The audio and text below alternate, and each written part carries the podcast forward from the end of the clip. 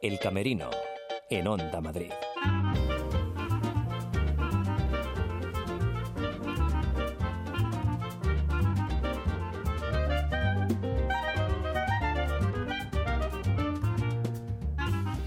Hola, ¿qué tal? Bienvenidos al Camerino. Celebramos el Día Internacional del Teatro. Nos adelantamos al 27 de marzo y nos iremos a Lavapiés, al barrio con más salas de teatro por metro cuadrado de Madrid.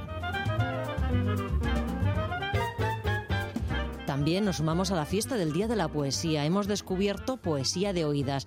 Es un espectáculo maravilloso que junta teatro, poesía y radio. Escucharemos cómo suena en directo.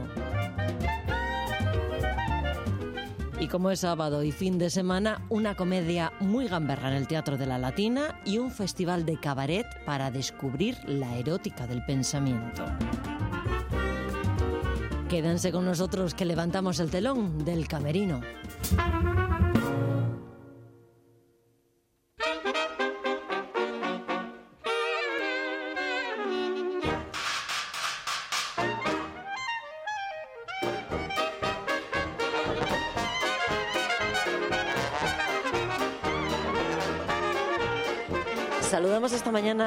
Rosales, es coordinador de la red de teatros de Lavapiés. Waldo, ¿cómo estás? Muy buenos días. Hola, buenos días, muy bien. Celebramos el Día Internacional del Teatro. Déjame que mire la chuleta el 27 de marzo. No hay mejor forma de celebrarlo que en las calles de Lavapiés. Exacto, sí, eso pensamos nosotros también y por eso precisamente las actividades de calle son bastante importantes en esta Semana del Teatro, que como tú bien dices es la segunda, la segunda edición que lo hacemos. Teatro y más, porque estas artes escénicas en general, porque hay teatro, hay títeres, hay magia, amplia programación. Más de 30 espectáculos he podido ver, he podido ojear. Sí, exacto, más de 30 actividades, porque no todos son espectáculos, porque también tenemos formación, que también creo que es una cosa importante para generar unos nuevos, unas nuevas generaciones de artistas. Y sí, precisamente, aunque sea el Día Mundial del Teatro, eh, hemos trabajado sobre la idea de artes escénicas en global para eh, celebrar todas estas artes escénicas que ahora mismo están totalmente interrelacionadas. Vamos por la programación, así, por empezar, por el plato fuerte. El mensaje del Día Internacional del Teatro, que es importante porque tiene, muy tiene mucha difusión, este año, ¿a quién le ha tocado? ¿A quién habéis elegido? Pues mira, este año va a ser un, un, grupo de ocho artistas de nueva generación, digamos, que están actualmente en el panorama teatral tanto madrileño como incluso internacional, eh, que son como Andrea Jiménez y Noemí Rodríguez, que son de Teatro en Vilo, Arturo Bernal, que es pedagogo y director de la compañía Proyecto Bufo y tiene su escuela eh, internacional de teatro, Eva Redondo, que es actriz, directora y además dramaturga, Gon Ramos, que también es director y, y dramaturgo, Jana Pacheco, José Troncoso y la dramaturga María Velasco. Después tenemos tres actividades de taquilla cero, que son los espectáculos gratuitos eh, de, hasta completar aforo, digamos, que este sería en, en, Price, en el umbral de primavera y en la sala Teatro Cuarta Pared, que este año se une. Esta fórmula de taquilla cero se repite durante toda la, semana del teatro en diferentes espacios, porque también eh, el resto de eh, salas de la, de la red de teatros de Lavapiés participa también, y también participa Centro Dramático Nacional. Eh, después tenemos eh, un ensayo general en el Teatro Español de una, un espectáculo que ha dirigido Calma Portacelli, que se llama Mrs. Dalloway. Eh, tenemos varias, varias actividades de formación. Tenemos un espacio en el, en el Centro Cultural de Lavapiés, un taller de circo para niños y niñas. Después aquí en el Price, un taller de circo para jóvenes y adolescentes, que es una franja de edad que a mí particularmente me interesa mucho porque creo que es un momento de la vida muy y hay que buscar y dar, y dar espacios para que esos, esos jóvenes y esos adolescentes se puedan expresar. Y también acoge un taller de teatro del movimiento, de movimiento escénico para artistas de circo, teatro y danza. Y bueno, son ¿Dónde tantas. Buscamos, eh... ¿Dónde buscamos información? No sé si eh, tiene página web este año el festival o si no directamente en la página municipal del Ayuntamiento de Madrid. Sí, bueno, en la página municipal del Ayuntamiento de Madrid podréis encontrar la, la información, sino en la web de eh, la red de teatros de Lavapiés, que es www.lavapiesbarriodeteatros.es y ahí estarán toda la información y, por supuesto, en todas nuestras redes sociales, en Instagram, en Twitter y en Facebook. Si hay algo que me gusta es que en este festival la calle y las plazas se convierten en un escenario más. ¿eh? Es importante sacar el teatro a que se encuentre con la gente. Es importante, sí, porque el lema de este año de la Semana del Teatro es Somos teatro, somos arte. Eh, y entonces eh, consideramos que el arte es el vehículo, un vehículo imprescindible y fantástico para generar una ciudadanía y un pensamiento progresista y libre. Y entonces la calle es el mejor espacio para poder ofrecer y para poder encontrarse con ese arte. Entonces las calles de Lavapiés y también la Plaza de Jacinto Benavente y eh, Plaza de Santa Ana serán las protagonistas en estas actividades el sábado 23 en la Plaza de Arturo Barea. Las actividades comienzan a las 5 de la tarde con la escuela, eh, una intervención de la Escuela Municipal de Arte Dramático, después de la Escuela de Circo Carampa, después hay otra actuación de circo de Chimichurri de la compañía de Rafael Dante. Y eh, tenemos una actuación de música también eh, que tocarán jazz estilo Nueva Orleans el domingo 24. Las actividades comienzan por la mañana, comienzan a las 12, donde hay una intervención también teatral de la Escuela Internacional de Teatro Arturo Bernal, que se llama Éxodo. Y después tenemos a la Orquesta en Tránsito de Chef Alonso, que son eh, más de 15 integrantes, músicos, cantantes, bailarines. Es un, es un espectáculo interdisciplinar. Tenemos después otra pieza de danza y luego ya entramos en lo que es la, lectura del mensaje en el, en, el, en el, escenario. Y después tenemos al gran Open Offer, que es el espectáculo de títere bunraco, de títere y magia, que va a ser muy, muy divertido porque es un señor además que hace muy buena magia, internacionalmente conocido, pero tiene un poco de mala leche. Waldo, que no se nos pongan celosos otros barrios ni otros distritos, pero si teníamos que celebrar el Día Internacional del Teatro, teníamos que venir a Lavapiés es que yo creo que es el, teatro, es el barrio más teatrero de Madrid con grandes teatros. Tiene presencia el Pavón, el Centro Dramático Nacional, pero están también la Sala Cuarta Pared, hay una amplia difusión de salas más pequeñas aquí en este barrio se cuece, se vive y se respira teatro.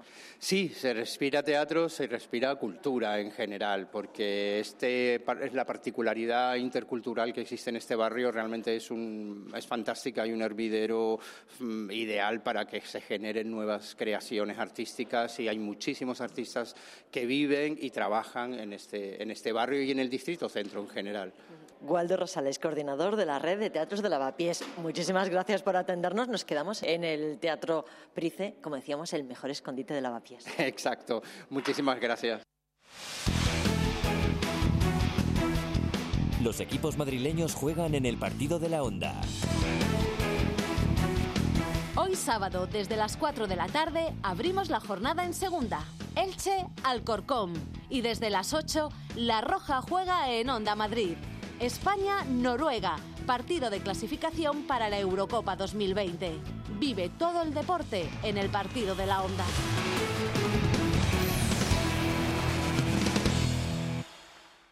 El Camerino, en Onda Madrid.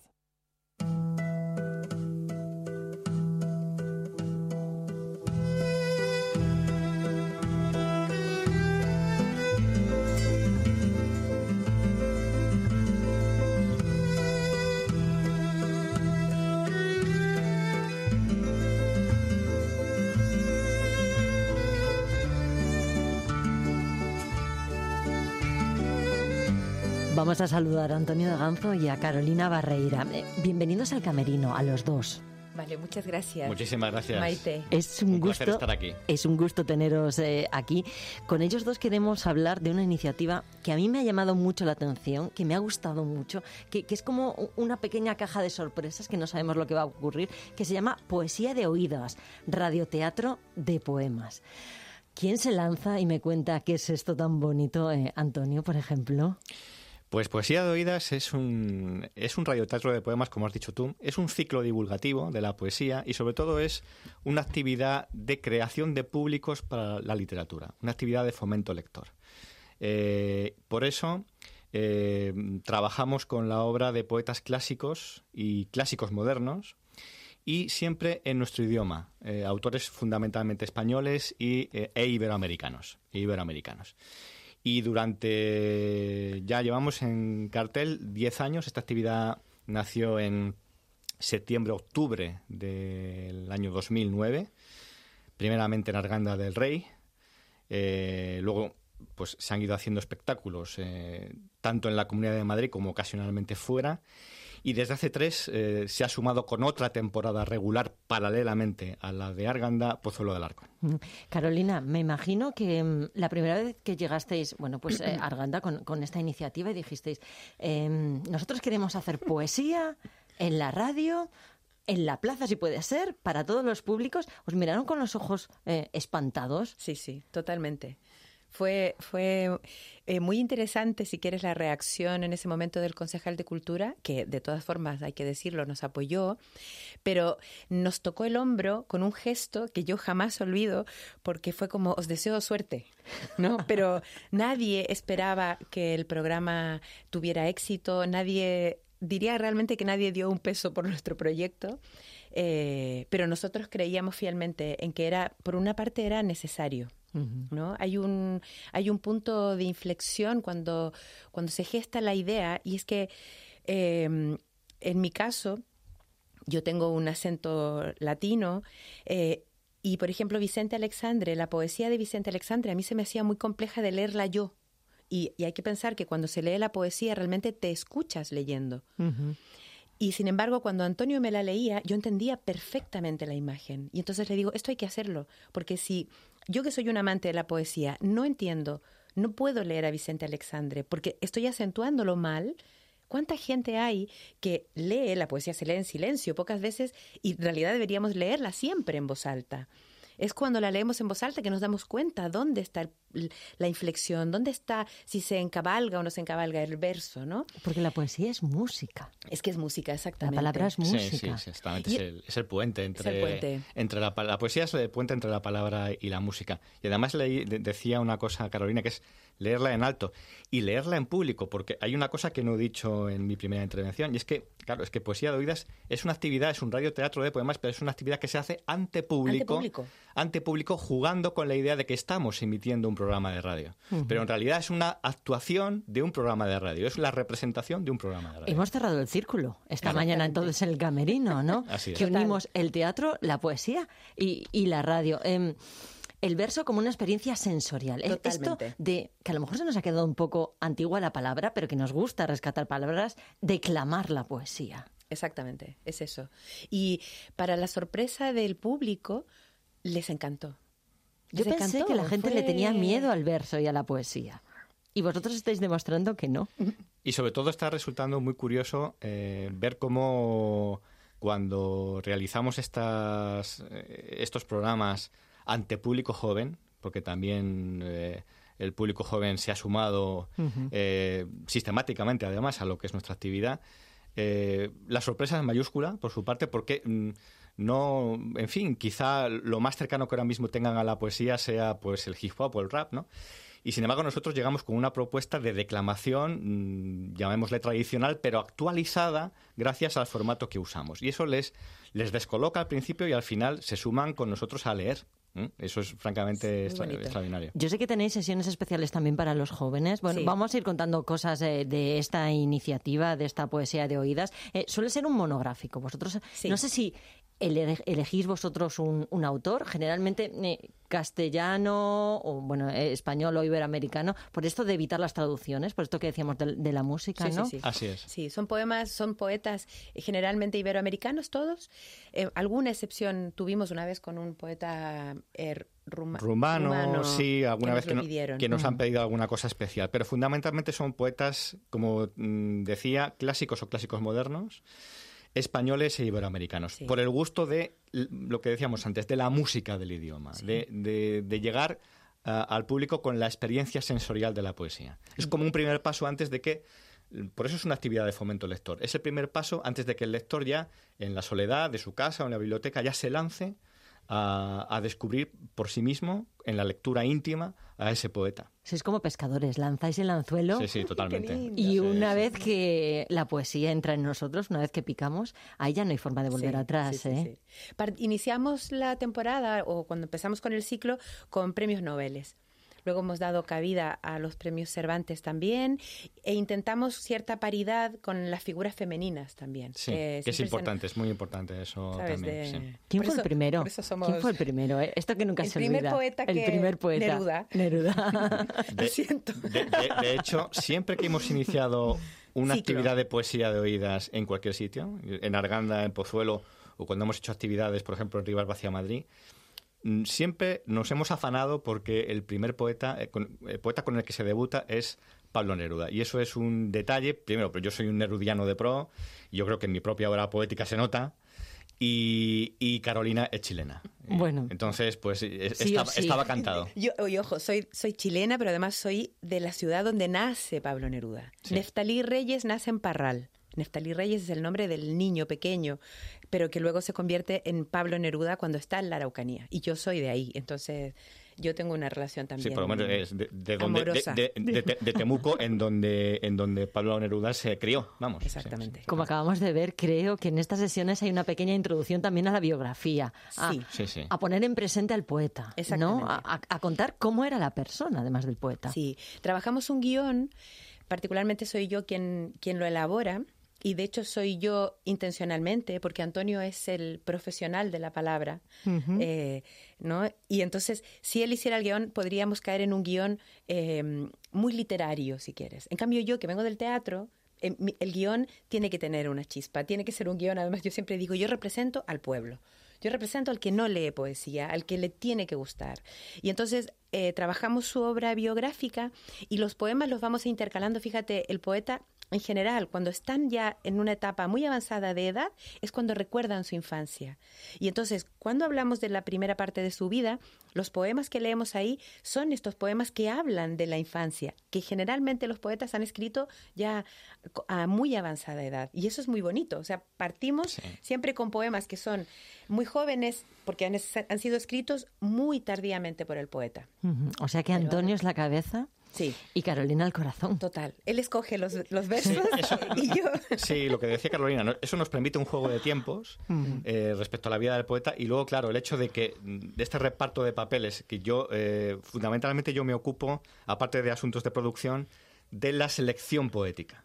Y, ella, y Carolina trabaja sobre la selección que yo, que yo elaboro y a partir de ahí engarza los textos según la idea que ella tenga biográfica que, que vaya trazando de de anécdotas y hechos vitales del poeta y así, digamos que los, los poemas van ilustrando esas anécdotas y esos hechos vitales. Fijaros, estaba pensando yo, ¿cuándo fue la última vez que yo leí una poesía en voz alta, en voz alta, y tengo que remontarme al colegio, a ese momento terrible que hemos pasado todos, ¿verdad, Antonio? Cuando eh, nos obligaban a aprender de memoria una poesía y luego salíamos a declamarla delante de, de todo el, de todo el mundo. Deberíamos hacerlo más. Ahora que lo estoy viendo, lo estoy recordando con ternura, en ese momento lo fue pavoroso, pero ahora lo estoy recordando con ternura. Deberíamos hacer más eso, ¿no? Sí, sí, sí. Sí, eh, Carolina y yo siempre comentamos una cosa, Carolina más, porque ella trabaja además en esa especialidad.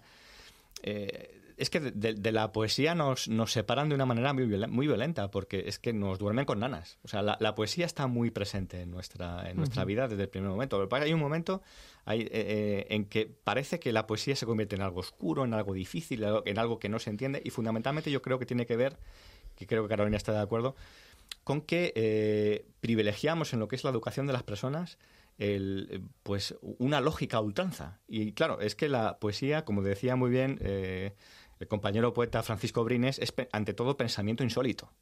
Y es ese gusto del pensamiento artístico, del pensamiento insólito, el que tenemos que recuperar. Y, la primera forma de recuperarlo es otra vez vincularnos a la música, a esa música con la que nos dormían, a esa música como experiencia, experiencia sensorial.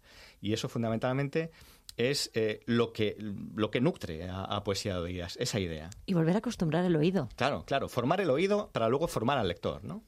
Y para que luego ya vayamos a la biblioteca y podamos coger el libro de poesía sin que nos tiemble, sin que nos tiemble el pulso. Y que nos arriesguemos a leerlo en voz alta.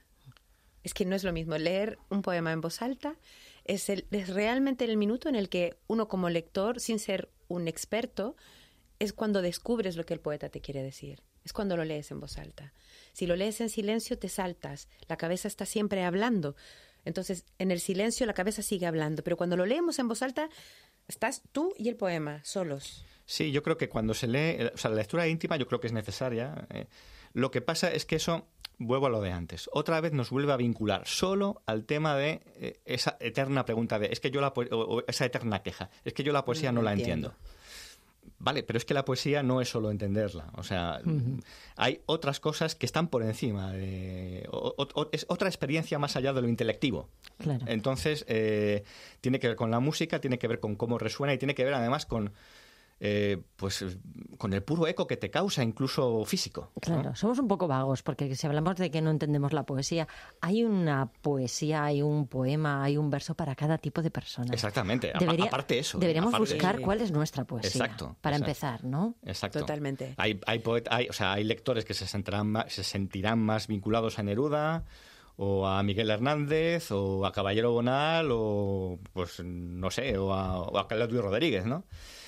Pero claro, si uno no se adentra en la poesía, no lo va a descubrir. Sí. Entonces, sí. Y nos pasará que a veces hay público que sentirá que en realidad quieren a Benedetti. Y habrá público que dirá, ah, es que Benedetti, ¿sabes? Ay, lo tenemos para todos. Sí, sí, y por eso en, en nuestra actividad, pues, en una misma temporada, pues puede caber desde Vicente Alexandre hasta Mario Benedetti. ¿Cuál triunfa? ¿Cuál decís? Cuando Ah. tenéis público difícil, eh, sabéis que la próxima vez, em, no sé qué, qué poeta o ese autor, es, es- es el de referencia. Bueno, tenemos muchas sorpresas al respecto, ¿eh? porque, por ejemplo, Vicente Alexandre nos dio una sor- la sorpresa de nuestra vida. Fue porque- buenísimo. el poeta del pueblo. Porque pensá- pensábamos que era, que era una especie, bueno, pues tiene fama de difícil, es nuestro premio Nobel más desconocido y sin embargo mucha gente se nos acercaba y nos decía algo maravilloso, que es que decir, por fin, Por fin. por fin hemos eh, comprendido lo que nos quería decir Vicente Alexandre. Este, este poeta difícil tal. Evidentemente no podemos negar que las sesiones sobre Miguel Hernández son siempre un éxito mm, no te voy a decir tumultuoso, pero por ese camino vamos. Sí, sí, sí. Y, y las de Ma- Mario, Benedetti. Mario Benedetti, Benedetti evidentemente. también, Sí, sí, sí. sí. Y Antonio Machado. Antonio Un Machado dardo también al es un valor. corazón. Y, y claro. Benedetti hemos tenido la, la belleza incluso en un momento de tener al público cantando. ¿Sabes? En un momento, o sea, era tal el movimiento y Machado también hemos terminado en algún programa con todo el público leyéndolo. ¿no? El Sí, el caminante caminante es no hay camino, se hace camino al al andar. andar. sí, sí. Entonces, eso... Ahora, hay un detalle que, que creo que también es, eh, le da cierta magia al trabajo que hacemos y es que ya ves, y, y nuestros auditores no, no los pueden ver, pero No, tenemos pero, unos carteles, ¿no? Claro, tenemos como las claquetas del cine Total. o, bueno, pues lo que se utiliza en, Sí. En la radio también para marcar los silencios, Exactamente. los aplausos, Te- el son, bravo. son- son unos carteles que permiten una inter- interactuación con el público. Al fin y al cabo somos como nuestros propios regidores. Y esto permite que el, que el público guarde un silencio especial cuando mostramos el cartel de silencio, aplauda cuando mostramos el eh, cartel de aplausos y ya se desaten cuando mostramos el cartel de bravo. ¿no? Sí. ¿Y son Y obedientes? totalmente. Sí, sí, y sí, además sí. dicen, ¿eh? ¡Bravo! Pero este cartel en particular, cuando sale en los institutos, no te explico lo que es. O sea, ese es el minuto en el que vienen los ciflidos y ¡guay! se monta. Y hay un detalle también, y es que tenemos un vestuario, que Ah, es sí, el mismo cierto. vestuario que usamos solo para poesía de oídas y desde hace mucho tiempo. Ambientado en los años 40 50 he leído. Sí, es lo que, exactamente. Sí. Y aparecen las perlas, que yo no me pongo perlas, pero aparecen perlas, collares de perlas. Pero sobre todo lo que, lo que buscamos con eso es que tanto para nosotros eh, no tenemos que estar pensando en qué vestuario nos ponemos y para el público no hay ningún distractor. Lo que ven es exactamente lo mismo que en la última sesión. Está igual, la mesa está igual, tenemos unas candilejas, tenemos un micrófono eh, a la antigua, nuestros, eh, bueno, atriles. eh, y ya está. Y, y estamos exactamente igual vestidos. Sí, O sea, no jugando hay- un poco a recrear la estética de los 50, Carolina con esos, esos, collares, yo con pañuelo al cuello, en fin, ju- jugar un poco con Copas. esa... Con copas, No, Copas. no meros vasos o botellas, sino copas también. copas de agua. Detalles, detalles que crean Detalles también- de elegancia. de- sí, que crean una... Sí, una elegancia, un- una puesta en escena concreta, como decía Carolina, que se mantiene. Del mismo modo que en los programas de radio hay una fórmula de saludo que ya es como divisa, como la vitola del programa, pues esto también forma parte. Eh, lo visual, porque insisto, claro, es que este es un programa de radio que es la escenificación de un programa de radio. No se emite en realidad. Eh, es la escenificación. Entonces, también tenemos que jugar con esas vitolas, con esas divisas en el plano visual. Eh, tenemos donde buscar página web, eh, alguna plataforma. Tenemos ahora mismo, eh, pues se, se puede localizar la actividad. Carolina se en- echa las manos a la cabeza como diciendo, no tenemos tiempo para todo. Es que además no somos diestros en ese campo. ¿no? bueno, En la ¿dónde buscamos información? En la cartelera de Pozuelo de Alarcón, de Alarcón. de, de Cultura, se- además está publicada toda ella, toda la programación, y a medida que se van acercando las fechas, mm, simplemente con introdu- introducir en Google Poesía, Poesía de de Oídas, Oídas. mm, sale. Yo que os he invitado al camerino, ya que estamos en la radio, eh, he pensado, mm, ¿por qué no? ¿No? ¿Por qué no convertir esta radio en, en una plaza para la poesía? Pero claro. Em, los micros son vuestros.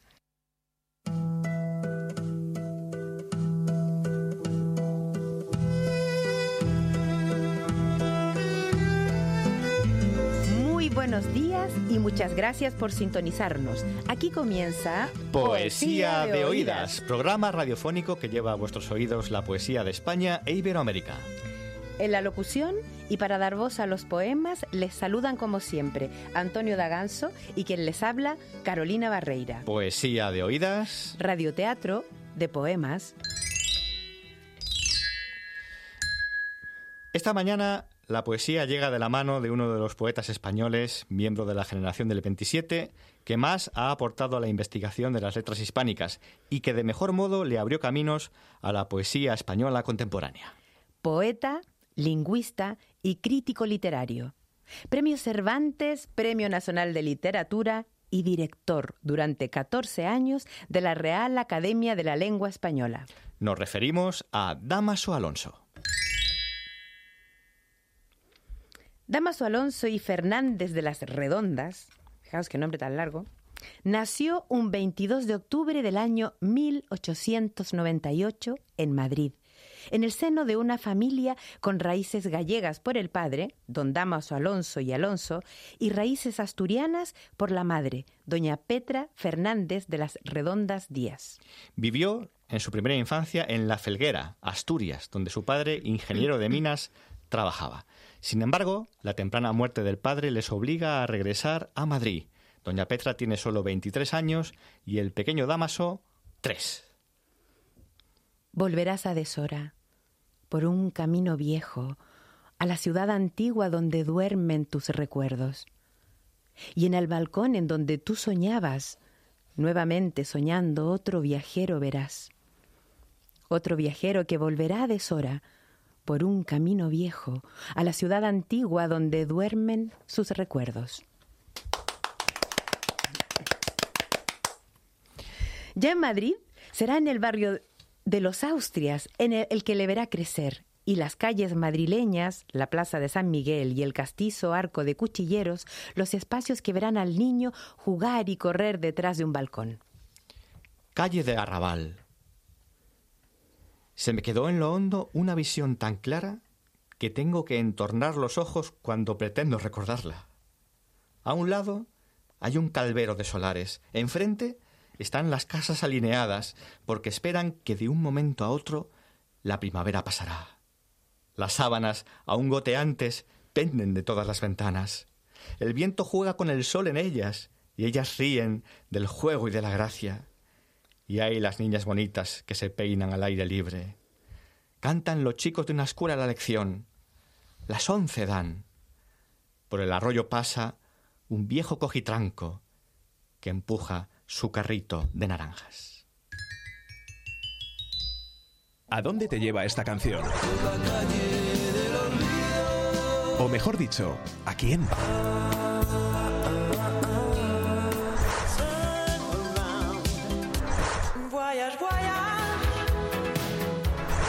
Porque todas nuestras vivencias siempre han venido acompañadas de grandes canciones. Este fin de semana a través de la radio, en la madrugada o en horas de tarde y después en ondamadrid.es, las recordamos todas. Onda Madrid, todo música con Pedro García de Val.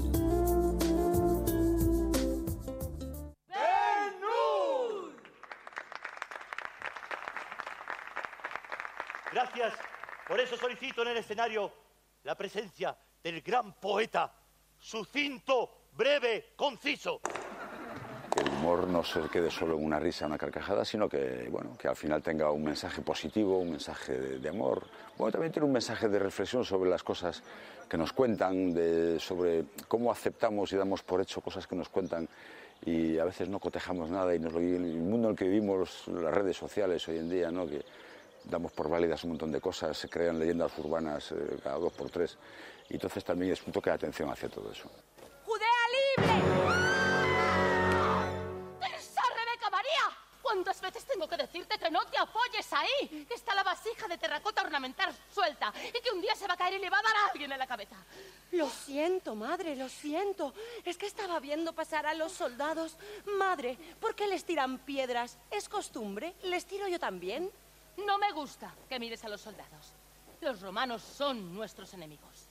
Soy una actriz sin nombre, actriz 1, numerada, sin nombre propio, que está contando en una compañía del siglo I, en Roma, eh, la verdadera historia de Benur y jamás contada historia de Benur. Somos una compañía formada por un elenco donde solamente hay dos actrices y no tenemos nombre, actriz 1 y actriz 2. Y estas actrices van a ir interpretando todos los personajes femeninos y no femeninos de la función. Me sala. Me sala. Mesala. Kudapen. Te he compuesto un poema. Mesala, expósito. Eh, ¿Te lo recito? Kudaben Nur. Em. Te veo más hermoso que cuando te dejé, mi querido hermanito, ¿eh? Como un Ganimedes llenando la copa de Júpiter. No sé quién es Ganimedes. Me suena a nombre de caballo. Yo también te veo más fuerte. Es un personaje que es un flojo, es un indolente, es un vago, es un hombre sin voluntad y, un vanidoso. Fíjate tú defender ese personaje. ¡Pide agua! ¡Agua! ¡Más fuerte! ¡Agua, agua! ¡Agua, agua brava te voy a dar! toma, príncipe Benur, tú el primero. Sí. ¡Ay, perdón! ¡Venga, romano!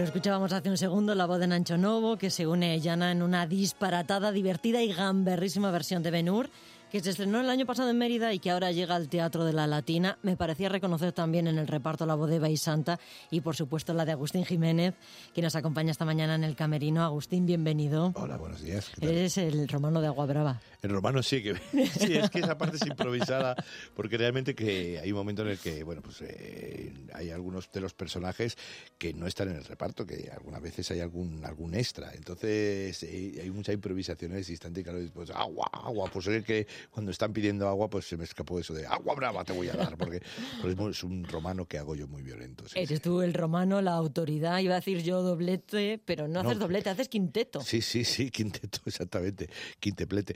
Hago la, la sí, hago de, pues hago de rey mago, hago de, romano, hago de gladiador, hago de áuriga, hago de narrador, de, o sea, hago muchos personajes, porque claro, obviamente aquí tenemos que cumplir, somos seis actores, me parece, ¿no? Seis, seis actores y hay que cumplir todo, todo el reparto de una superproducción de Hollywood, así que a ver cómo vamos, ¿no? ¿Y cómo lo hacéis? Porque, bueno, todos yo creo que hemos visto la, película que se ha convertido en un clásico, todos tenemos en la cabeza, bueno, pues esa escena de las cuadrigas, esa escena del mar, y eso cómo lo llevamos ahora al Teatro de la Latina, pues porque los villanos son capaces de hacer cualquier cosa. ahí está la cosa. Le han puesto hasta nombre a esta cosa. Teatro Mascope, lo llaman ellos, Teatro Mascope, que es la integración en pantalla de los actores eh, a un nivel de coordinación en el que la realidad del espectador, el espectador, si realmente, aún estando sentado y sin gafas de 3D, o sea, si realmente tiene la sensación de que todo esto se, mueve. Sí, sí, de que todo se está moviendo, de que cuando los giros de las cuadrigas, cuando el mar, que tú estás viendo como el mar se te está encima.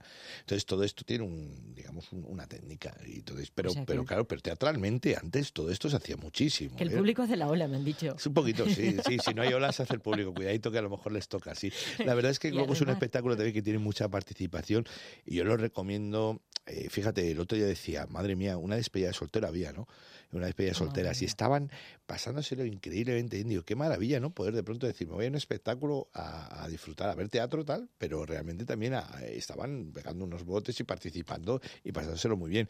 Creo que es un espectáculo, como decía anteriormente en una entrevista, que se abre a, muchas posibilidades y a mucho tipo de público. Entonces, claro, están los Reyes Magos, hay camellos. Está Dios. Está, está Jesucristo. Está Jesucristo. claro, está también, están las leprosas, la escena está de las leprosas, está, están los remeros, está todo el mundo romano, todos estos romanos, esta época del Peplum, estas casas romanas que había, y también con las estatuas romanas, y hay un, juego muy bonito, o sea, de... Con la teja. La, teja, en, este caso, en, este caso, es una vasija, es, una vasija es lo que viene en la novela. Entonces se cae, se cae la vasija, de hecho se cae la vasija sobre un romano, que es donde se monta toda, todo este conflicto en el que pobre Benur acaba yendo de pensando que es un atentado a, a, Roma, pues se lo llevan como un príncipe judío, pues se lo llevan como, como una especie de, yo no la he visto, pero me la referencia que yo creo que es más cercana es la vida de Brian, los Monty Python, sí, ¿o no? Sí, sí, no, no, no, tienes toda, toda la razón. Realmente eh, Benur, si tú la ves desde el, es una otra vida de Benur se presenta como la otra historia de Jesús, ¿no? Eh, Brian, la vida de Brian realmente es una historia también paralela a la de Jesús. Igual es una vida eh, el Jesús histórico, bueno, el Jesús digamos eh, simbólico que tiene toda esta historia en la que aparecieron muchas historias en la época del peplum sobre el paralelismo. La vida de Brian tiende a esta parodia también, pero realmente la vida de Brian tiene una profundidad más grande a nivel de religión. Es decir, es una, eh, yo siempre digo que si, si tú quieres saber de religión y si sabes de religión, sabes que la vida de Brian tiene mucha más enjundia y mucho más, mucho más, tiene mucho muchos más niveles, muchos niveles, de humor sí, sí, sí, no, y de humor y de, y de y estos gente son universitarios. Entonces quiero decir, son gente que, claro, es que son gente muy preparada. No es lo mismo hacer chistes de, este el otro que viene mariquita. No, no, aquí estamos avanzando eh, y, y por eso sí es verdad que agradezco mucho la comparación, por supuesto, pero hay que salvar una distancia. La vida de Brian, y así ya de paso pues, mucha gente también lo ve, habla de cismas de religiosos, habla de, también de, del papel de las mujeres en las lapidaciones, te habla de los distintos profetas que tenías en la puerta de Jerusalén, los más simbólicos, los más agresivos, los más los que eran mucho más sencillos, los más los que se posaban en, referencias naturales y habla también pues de habla de cómo Jesús pudo ser un extraterrestre, que es el momento del ovni, porque no estoy no estoy espoleando esta película, tenido que ver todo el mundo. Hablo de los, de los tópicos judíos sobre la nariz, que mm. son topicazos, que tal. Hablo, hay muchas cosas. Hablo incluso Fíjate que hay un momento en que la madre de Brian está con un legionario, eh, están manteniendo relaciones, porque la madre parece ser que es prostituta. Y tú esto lo puedes ver de una manera gratuita, como qué gracioso. Resulta que la madre también está. No, no, no, no. Es que los, los nazis en la época de cuando se les cayó, les cayó una cosa encima de, eh, pero Jesús es judío. no, no, no, no, no. Se inventaron una cosa, dijeron que era ario, hijo de una prostituta y de un romano, una prostituta aria y un romano de no sé qué. Entonces quiero decirte, esto, esta gente se documentó. En nuestro caso particular, que sé que sí es verdad que hay también un poco de ese trabajo eh, sobre el tema también de la mujer, cómo desaparecen las historias. Sí, ahí tiene un toque feminista, me han dicho un pozo. Sí, sí, sí, sí, bastante reivindicativo, que tiene que ver con la realidad, con una realidad que es clara. Los personajes femeninos en Hollywood, hasta, ah, por suerte en la actualidad todo eso está cambiando, pero es que desaparecen o se casan y a partir de ahí desaparece la vida de la mujer. La hay mujer... veces que desaparecen y ni te lo explican. Claro, hay una serie, sí, sí, sí, y hay una serie de cosas que son muy sencillas. Es decir, las mujeres no tienen, o sea, yo no voy a decirte lo que eh, lo que tiene que ser la lucha de una mujer, por supuesto, porque no quiero lo del mansplaining ni todo esto explicarlo, pero sí es verdad que a nivel de guion eh, realmente eh, lo que lo que las pretensiones de la mujer era que no me quiere, me quiere, me caso y ya está. Y mis tribulaciones. Y que me escojan. Y que me escojan, claro, todo esto está. Y en cuanto a personajes, pues imagínate, en la Benur, en Benur aparecen y desaparecen y aparecen cuando vuelven a aparecer al final, de, parecen de leprosas. Entonces, realmente es como yo siempre digo, ¿no? Es como, eh, o sea, digo, trabajas menos que la mujer de La Gran Evasión, o sea, que de la película La Gran Evasión, que es que es verdad que es un personaje que no hay, no hay nadie, ni una, ¿eh? no hay ni una. Entonces, imagínate que te han cogido para eso, ¿no? Pues entonces, claro, luego hay una reivindicación. Luego hay también un poco la libertad de amar, también, que tiene que ver un poco, porque es que es verdad que la tensión sexual entre Mesala y Benur existía de hecho, en el cine. Y en el cine existe. También. Charlton Heston no lo sabía, ¿vale? No, ¿Vale? Cuidado con el rifle. Esto lo escribí yo en un libro y, decía, no, no, no, no, no lo sabía. No Pero lo el sabía, creo que le dijo, mírale con los con ojitos de enamorado. Claro, sí, sí, sí. Hay un juego de lanzas muy bonito y tal.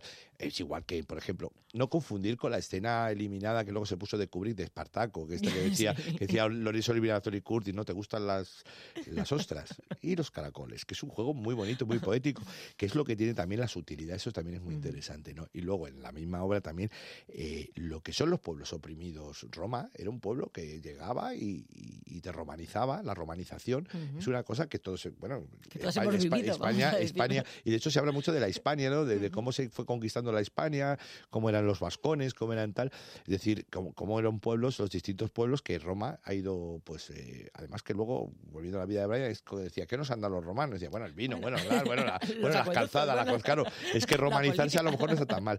Pasa que sí es verdad que en la época de Jerusalén eh, había como, no sé, voy a decir, una, no, no es una exageración, pero sí había como cincuenta y tantos eh, distintos eh, grupos independentistas. Hay una escena de la vida de Brian que dice eso, Frente Judaico, pero es que también está documentado porque es que realmente a quién seguimos, a este Barrabás incluso, que es el que libera, es un tipo también que parece ser que era muy conflictivo, ha habido muchos episodios y realmente estaba dividido, por un lado Jerusalén se encarga el gobernador de este Poncio Pilato y por otro lado de Jana Herodes por Judea, Galilea, o sea, Galilea y Judea se dividen en dos partes, pero básicamente es Roma y tal, pero es un pueblo que era muy violento. Entonces, claro, lo de la teja es simplemente el detonante y también le sirve a Mesala para subir como tribuno. Entonces, claro, también está esa cosa que te habla mucho de, lo que cuesta y de lo que son los ascensos en Roma, primero tribuno, cuestor, praetor, ediles, cúrules, hasta que llegas a senador y luego emperador es toda una carrera muy larga también, que también se habla de esto en la obra, ¿no? Entonces, quiero decir que toca muchos elementos y, y, la religión también, se habla de la religión, de, porque claro, los Reyes Magos hay un momento que uno sigue pues eh, a, distintos redactores con distintos nombres, que es el mismo, Emanuel, tal, Yahvé, Jehová, entonces están diándose, no, pero no, es Yahvé, ¿no? Que dice, es que el otro dice, no sé me acuerdo qué dice, pero dicen distintos dioses, ¿no? Cada uno, yo soy que digo, es Yahvé, y otro, no, perdona, yo estoy, estoy siguiendo a este otro. Entonces, el monoteísmo como de pronto adquiere distintos, porque estos Reyes Magos, uno es de Grecia, el otro de la India, está muy documentado, o sea, uno es griego, otro de la India y otro egipcio entonces son los tres reyes de Oriente. Bueno, los reyes éramos reyes, realmente eran unos magos de Oriente. Entonces siguen la estrella. De hecho, se habla que es el cometa Halley también. O sea, es decir, hay una documentación que Nancho Novo ha hecho muy bien también de, todo este suceso. Estamos al principio que, eh, bueno, dirigido por Nancho Novo y, por Illana. No, dirigido por Illana y escrito por Nancho Novo, sí, sí. Dramatizado. dramatizado, sí, llevada, llevada, cogida. Además, hizo un trabajo que, tuvo que, también que quitar mucho. Fíjate, conseguir que una hora 45. Y luego el sello de Illana, que es que lo lleva a la parte esta gestual y al espectáculo visual que realmente lo puede ver cualquiera en cualquier país. Porque Yana es un grupo también que está en, China, está en muchos países, está yendo a Canadá, está, cuando me cuenta a lo mejor uno de los directores, pues hemos estado, digo, pero bueno, es que está eso todo el mundo, sí, sí, lo nuestro es gestual. Entonces es una cosa que, y entonces, y Yana aquí bebe mucho de esa parte, ¿no? Ha cogido actores que están muy curtidos en, pues en, el oficio de actor, pero también ha, trabajado mucho la pantomima. De hecho, hay partes de marionetas muy bonitas, partes de sus juegos visuales que, que tú los ves y dices, ostras, esto es muy, esto es llana, claro, esto es una cosa. Entonces, claro, todo eso se ve. Entonces, hay cosas que yo he tenido también que, que llevarme que hacía, que hacía tiempo que no, que no había sacado de, digamos, de, del baúl de, de empolvado, eh, ¿no? empolvado, pues incluso el trabajo físico, el trabajo físico que va de bien. Yo, yo soy muy bueno dándome golpes, ¿eh? soy muy bueno dándome golpes, pues lo hago muy bien. Y de hecho, yo cuando estudié en la escuela de arte dramático siempre, siempre decía, bueno, y esta parte en la que se cae de las escaleras que lo haga Agustín, que ya sabéis que. Y sin colchoneta, que y, no necesita cover. Yo me he dado muchos golpes y por suerte nunca me he roto nada y es una cosa, yo creo, pero lo que pasa que, que bueno, es un oficio, ya está. Alguien se tiene que caer. Llega a Madrid, al Teatro de la Latina, la obra ya está muy engrasada, venís a, a disfrutarlo. Eh, se estrenó en Mérida. Muchos seréis novatos en Mérida, era vuestra primera vez. día. Sí, sí, yo he estado, ¿Cómo vale, fue he estado en Segóbriga, he estado en algunos teatros romanos cuando era joven, ha sido antiguo. Ya, pero Mérida, pero, pero Mérida no, no, y Mérida, y además eh, me toca bastante porque toda mi familia es extremeña, toda. Entonces hasta el vigilante, la vigilante jurado, ¿te acuerdas? El vigilante jurado era, era, era creo que era prima segunda, no sé qué, del teatro romano. Y dice, somos primos, tu, tu abuelo era hermano de mi otro abuelo. Y digo, hombre, pues esto era así, en Extremadura es así. ¿Había presión? ¿o Es mucha. Mucha. Mucha, mucha porque realmente eh, para mí era siempre este que, eh, problema también mucho del refranero que hace mucho daño. Que yo decía, nadie es profeta en su tierra, estas cosas que. Pero que va, yo, yo soñaba, soñaba con, que, con, que iba a salir al escenario, si iba a caer algo, iba a tirar alguna columna. Yo tenía pesadillas con todo esto, pero era una cuestión de responsabilidad. Mm. Y, bueno, que te encuentras agosto, hace un calor al soltar impresionante y, y, era, y, era, y, las dimensiones del escenario para las cuadrigas realmente teníamos que correr muchísimo. Y hablo de correr porque a veces la cuadriga tiene que desaparecer por un lado y aparecer por otro. Estamos hablando de correr por detrás entre estatuas antiguas de romanos, de Ceres, de la diosa, no sé. Y entonces era como, Dios mío, que no llego con la cuadriga a aparecer por el otro lado. O sea, es que nosotros, es que el teatro, eh, lo que viene a demostrar esta obra es que el teatro sí es capaz de hacer, eh, también acercarse a esa, a esa magnificencia de, o a esa espectacularidad de Hollywood. el teatro lo puede, lo puede, todo, de verdad, que el teatro lo puede todo porque hay un pacto que tenemos con el público que es la, la eh, lo que se llama la, convención teatral. La convención teatral no se habla muy poco de ella, pero el, el espectador sale de casa preparado para que tu casa, aunque no sea esa, cuando vas a ver el escenario, eh, para que eso sea Roma, para que eso sea el desierto, para que tal. El público hace un trabajo de ilusión que no contamos muchas veces. Y es el poder de la palabra también. Yo te digo que esto es Roma y tú me lo compras. Claro, pero hay que saberlo decirlo con convicción, hay que decir la verdad. tenemos que decirlo bien, tenemos que decirlo bien, es verdad. Bueno, el Teatro de la Latina no es Mérida, pero también es una plaza el latino, importante. El latino, ¿eh? es romano, latino. Está, está, todo, está, todo, conectado, por amor de Sí, sí, por favor. Sí, sí. Agustín Jiménez, ha sido un placer. Muchísimas gracias, por atendernos esta mañana y disfrutaremos del teatro y del humor, que si ya podemos combinar las dos cosas. Es una gran comedia, es una gran comedia, lo vais a pasar muy bien. La loca, loca historia de Benur en el Teatro de la Latina. Un placer, lo dicho, gracias. Gracias. El Camerino, en Onda Madrid.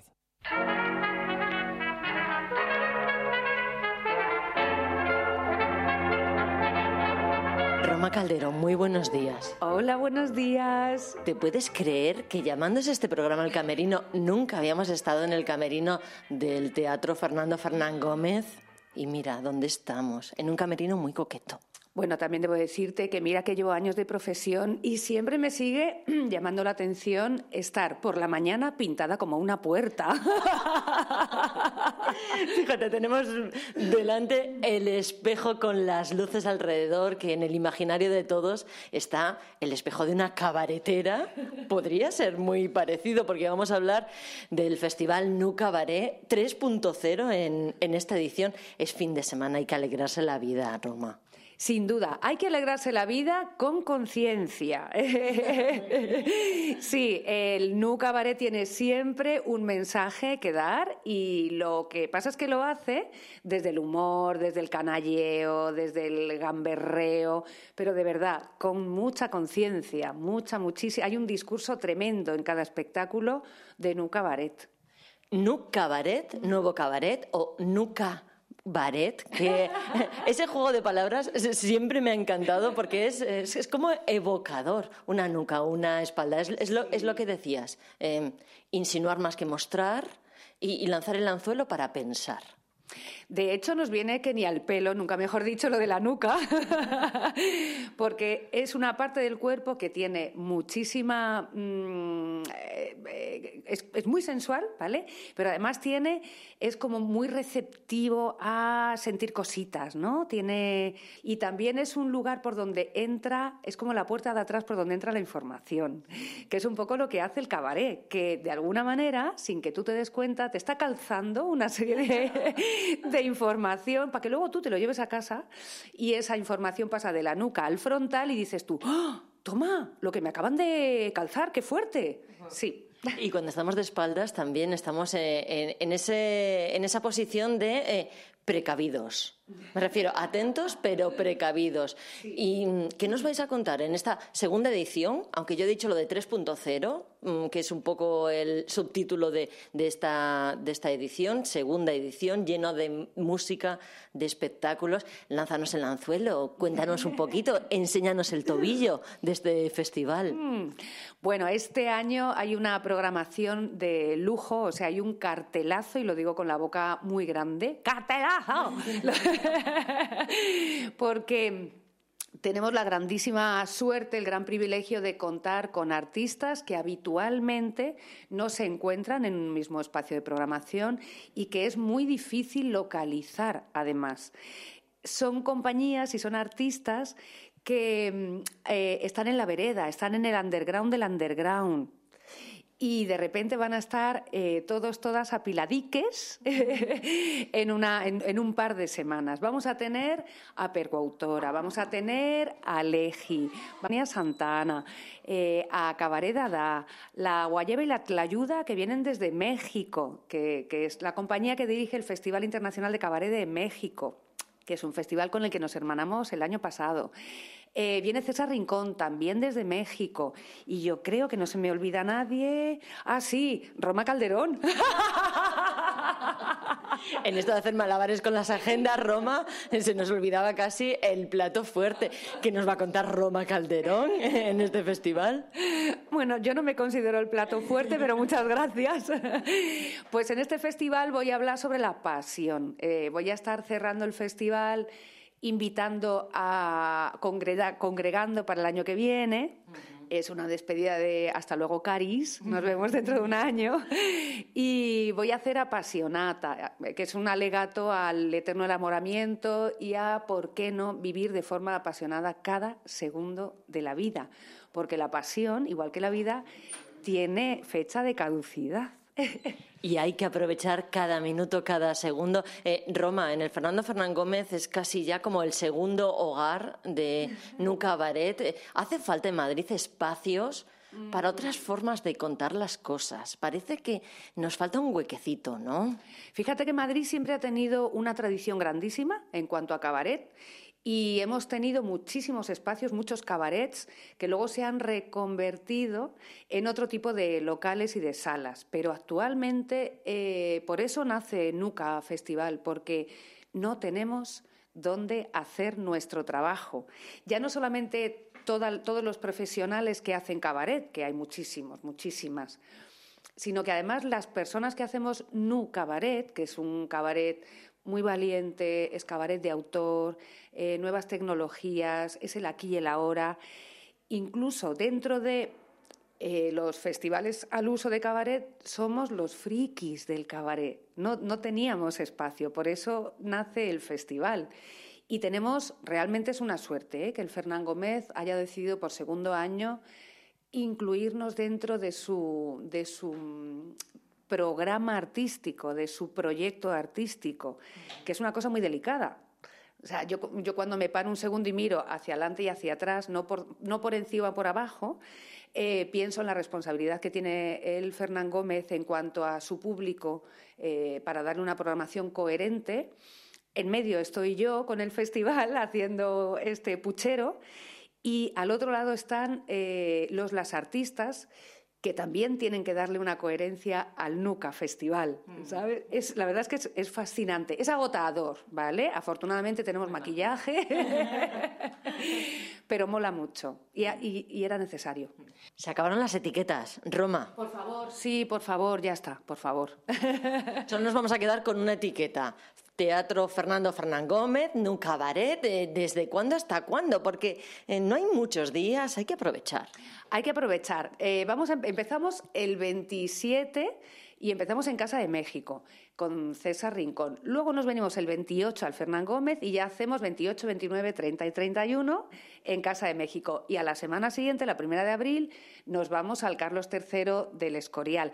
Y mirar nuestras redes porque va a haber sorpresas. La segunda semana hay sorpresas, van a pasar cosas. Queremos al público vivo, como los amantes. que no se nos duerman. Roma, no te robamos más tiempo porque escuchábamos todo el rato tocar a la puerta del del, camerino. Es, es, como, estamos a punto de levantar el, el, telón y nosotros no nos lo queríamos perder.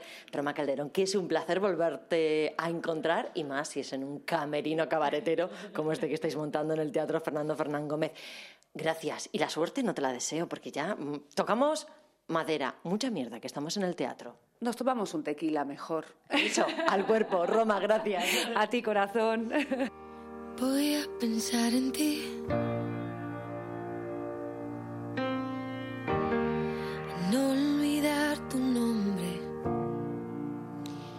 Pues así llegamos hasta el final. Nos despedimos con la música de Morgan. Disfruten de Madrid y si pueden, vayan al teatro. Adiós.